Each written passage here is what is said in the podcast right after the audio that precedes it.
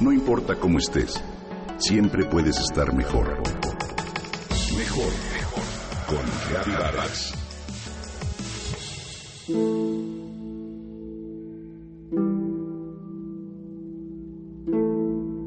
La historia se repite.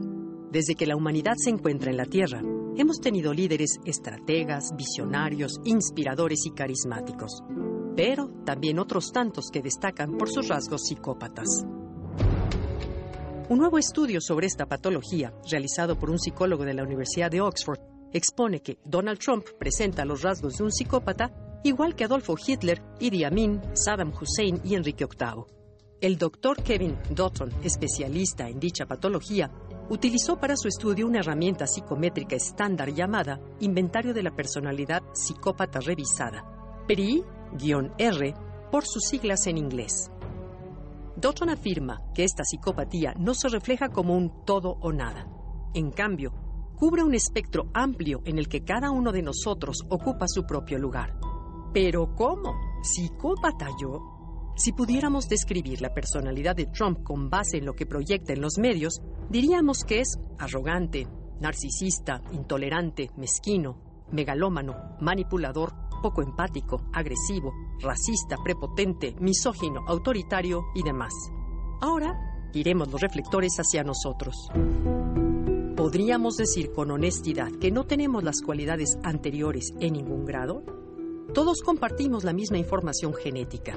Todos tenemos en nuestra personalidad zonas de luz y de sombra, por lo que potencialmente todos tenemos los mismos rasgos y somos capaces de juzgar, dañar, herir o incluso matar. Los factores que hacen que estas actitudes se expresen o no, además de una condición médica, son la conciencia, la formación, la educación, los principios, pero sobre todo el libre albedrío o la capacidad de elección. ¿Puedo sacar lo más oscuro de mí? Claro que puedo, pero elijo no hacerlo. En una plática muy interesante que sostuve sobre el tema con el analista junguiano Javier Vargas Mieriterán, me soltó una frase que me dejó indignada. Todos traemos un Trump adentro, pero después de escucharlo, terminé convencida de que es cierta. El doctor Vargas Mieriterán comenta, Trump representa la parte oscura que todos tenemos, solo que nos gusta pretender que no es así. Nos han enseñado que la luminosidad es lo aceptado, por lo que vivimos en un intento constante de ser solo buenos y a través de un mecanismo de defensa como es la proyección, acusamos al otro de una oscuridad que somos incapaces de reconocer en nosotros. Lo sano es integrar los dos polos, aceptarlos y hacernos responsables de ellos. Abrir la conciencia es la única forma de salir de la posición de víctimas para empoderarnos. Contra Trump no podemos hacer nada, continúa Vargas. Sin embargo, en lo individual, podemos trabajar con nuestro interior, revisar nuestras creencias, nuestros muros internos que también separan, dividen y rechazan. Su plática me invitó a preguntarme, ¿a quién he juzgado injustamente? ¿A mi pareja? ¿A mis amigos? ¿A quién he discriminado? ¿A quién he buleado de alguna forma en el trabajo? ¿Cuándo y con quién suelo ser prepotente o arrogante? Si te metes a un cuarto totalmente oscuro, no ves nada. Pero si te metes a otro completamente luminoso, tampoco.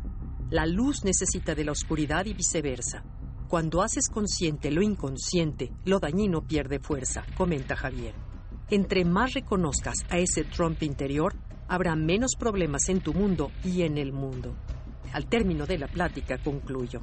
Quizá la gran sombra en la que vivimos en este momento nos obligue a buscar la luz y tal vez termine por ser el piso firme que necesitamos para renacer y crecer.